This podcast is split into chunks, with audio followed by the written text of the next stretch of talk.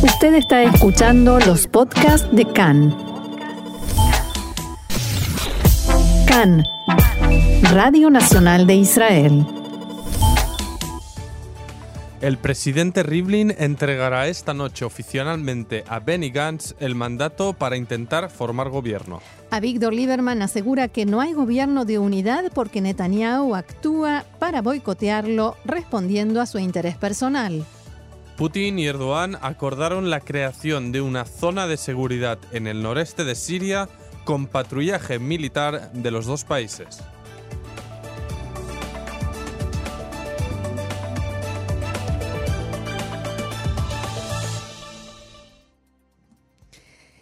Comenzamos con el desarrollo de la información aquí en Israel con política, porque el presidente Reuben Rivlin traspasará oficialmente hoy el mandato para la formación de gobierno al candidato de azul y blanco, Benny Gantz, luego de que el lunes a la noche Netanyahu se lo devolviera tras no lograr conformar una coalición. Para ello, Rivlin convocó a Gantz a una reunión que se llevará a cabo hoy a las 8 de la noche hora local. Según informó Khan, inmediatamente después de finalizarse este encuentro, el titular de Azul y Blanco se reunirá con los demás representantes del partido con el objetivo de prepararse para el inicio de las negociaciones de coalición.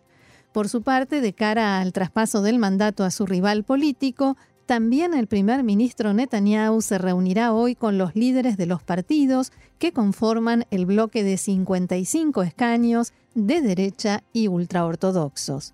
El director general de la oficina presidencial indicó entender de las conversaciones con los titulares de los diferentes sectores de la Knesset que no hay ningún cambio respecto a sus posturas al comienzo del proceso de formación de gobierno hace un mes.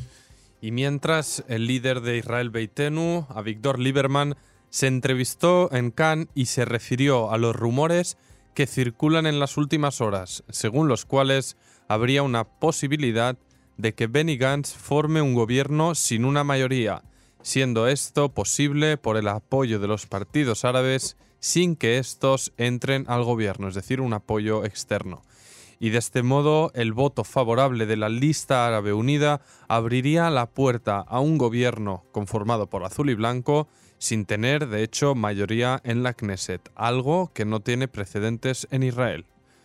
Al ser preguntado en la entrevista sobre estos rumores, Lieberman respondió con su usual contundencia.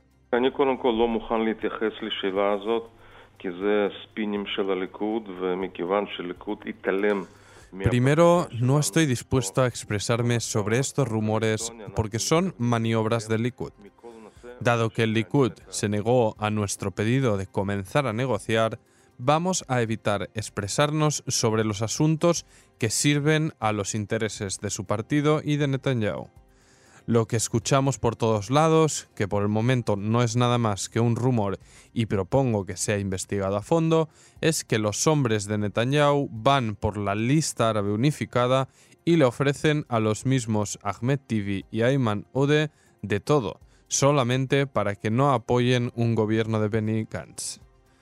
Y además, Lieberman acusó que representantes de Netanyahu y del titular de Shas y ministro del Interior, Ari Deri, le ofrecieron a los partidos árabes beneficios y presupuestos en un intento por bloquear las posibilidades de un gobierno encabezado por azul y blanco, y agregó que el primer ministro Netanyahu es quien más ha cooperado con los partidos árabes en los últimos años.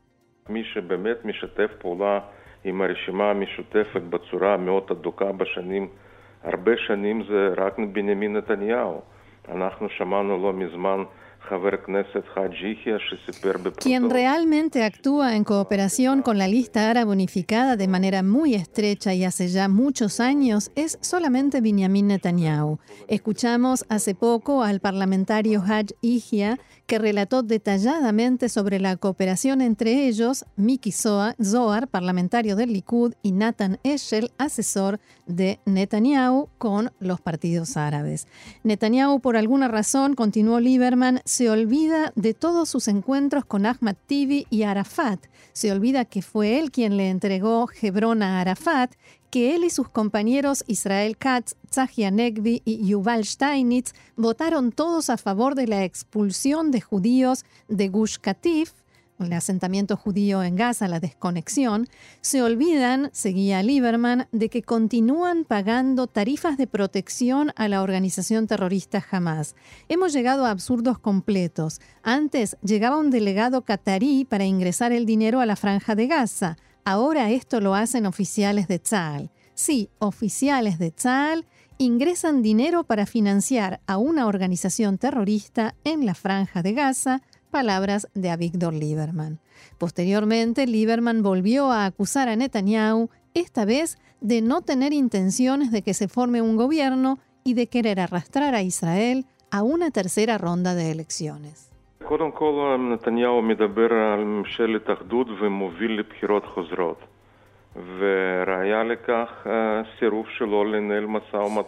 Netanyahu habla de un gobierno de unidad nacional, pero nos lleva a unas nuevas elecciones. Una prueba de esto es su negativa a negociar con Israel Beitenu. Nosotros acudimos primero que nada al Likud, no solamente de palabra, sino también por escrito. Les pedimos abrir negociaciones de coalición y no recibimos respuesta, simplemente nos ignoraron. Esto demuestra de nuevo su arrogancia y su menosprecio por los demás y sirve de evidencia para el hecho de que Netanyahu no tiene ningún interés por formar gobierno lo único que quiere es hacer perder tiempo por consideraciones personales, por sus intereses privados. Y por último, eh, Lieberman se refirió a la posibilidad de que se forme un gobierno de unidad, pero sin Israel Beitenu, a lo que él aseguró que no le teme, ya que afirmó que lo más importante para él es que este gobierno de unidad efectivamente se forme.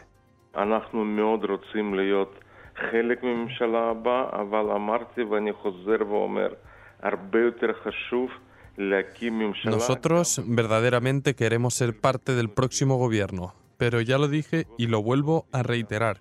Mucho más importante es que se forme un gobierno en sí, incluso con el precio de que Israel Beitenu quede fuera del mismo.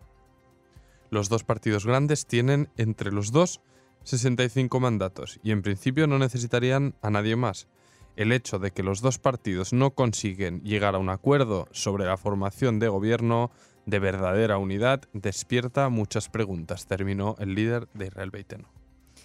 Bien, y otro asunto, un dron israelí cayó en la frontera norte del país dentro de territorio libanés. Según informó el portavoz oficial de Tzahal, el dron cayó durante una actividad rutinaria de vigilancia de la frontera.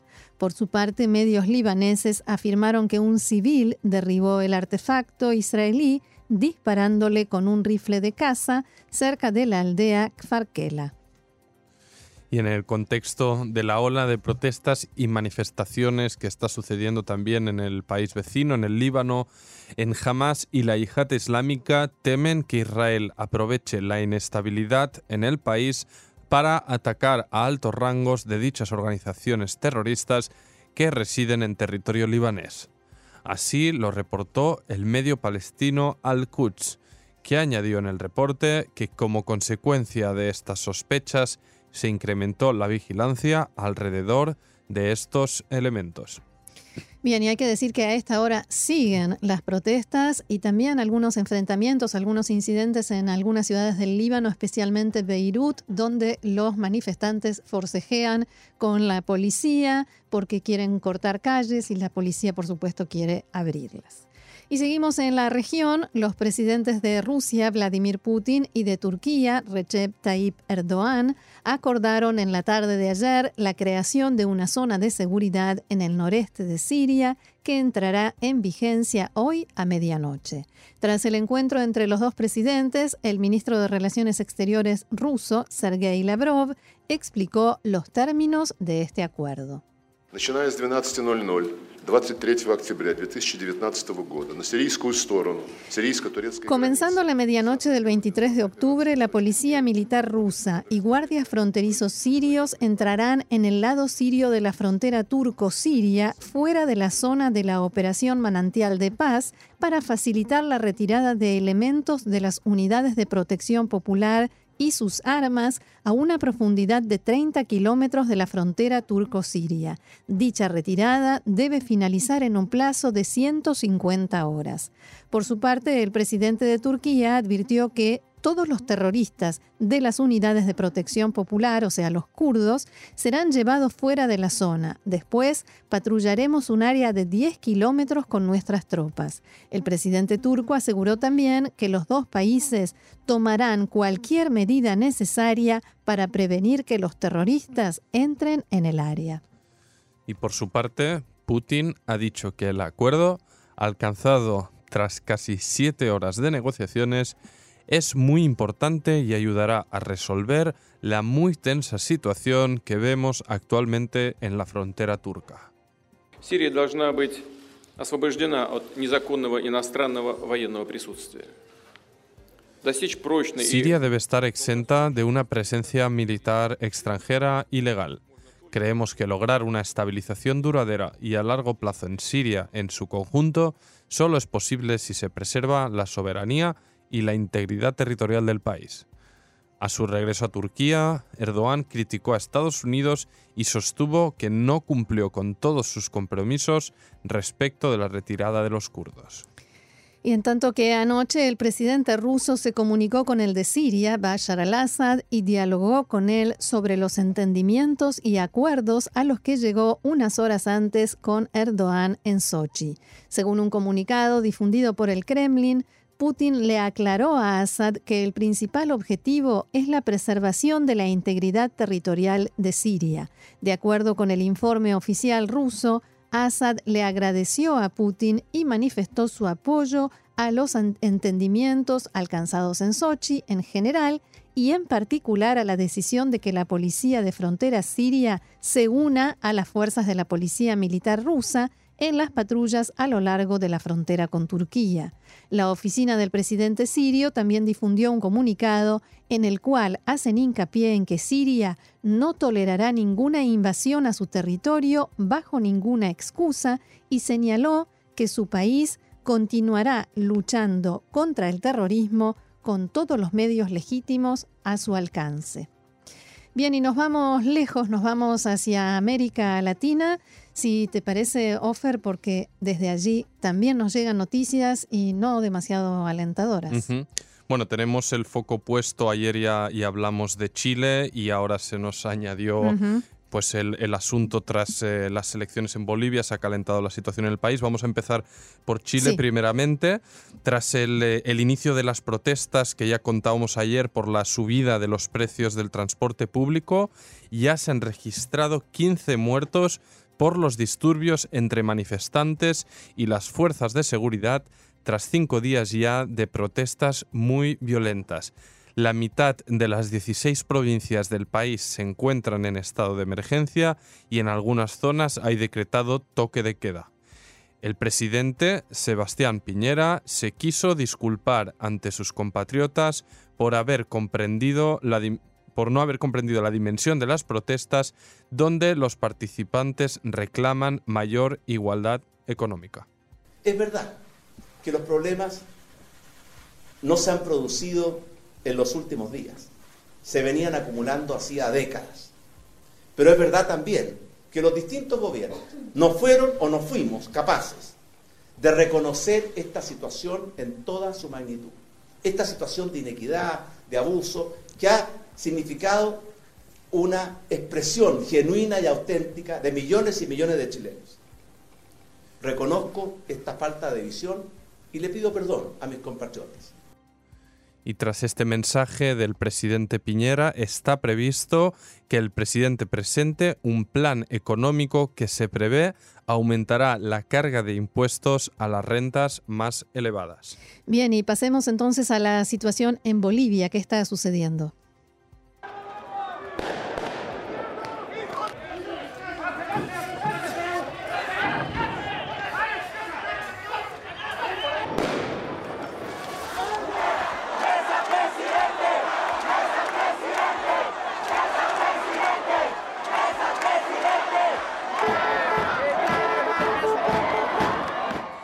Bueno, ya vemos, o- y es, bueno, vemos, escuchamos en Sí. el audio que la situación es tensa, lo que gritaban los manifestantes es mesa, Mesa, presidente, el nombre el del, candidato de la oposición. del Sí, la- las imágenes son durísimas. Exacto, estamos viendo unas imágenes muy duras durante, durante toda la mañana y la noticia es que el presidente, de, el presidente de Bolivia, Evo Morales, está cerca de ser reelegido presidente del país nuevamente, pero como oíamos, se ha desatado una ola de protestas multitudinarias y violentas también por la sospecha de que se ha producido fraude en el recuento de los votos. Con un 96% del voto escrutado, el dirigente boliviano se encontraba a menos de un punto de evitar una segunda vuelta contra su opositor, Carlos Mesa. A, es- a la altura del recuento, del, recuento que conocíamos antes de empezar el programa, Morales llevaba una victoria de un 46,39% frente a un 37,11% del candidato opositor, Carlos Mesa. El gobierno nacional es el más interesado en que se garantice la transparencia, somos los más interesados para que se concluya el proceso de votación y pues sea cual sea el resultado, nosotros como gobierno vamos a aceptar el resultado y eh, pues ratificamos que la transparencia es importante eh, eh, y estamos a la espera de que concluya el proceso de conteo en los nueve departamentos del país.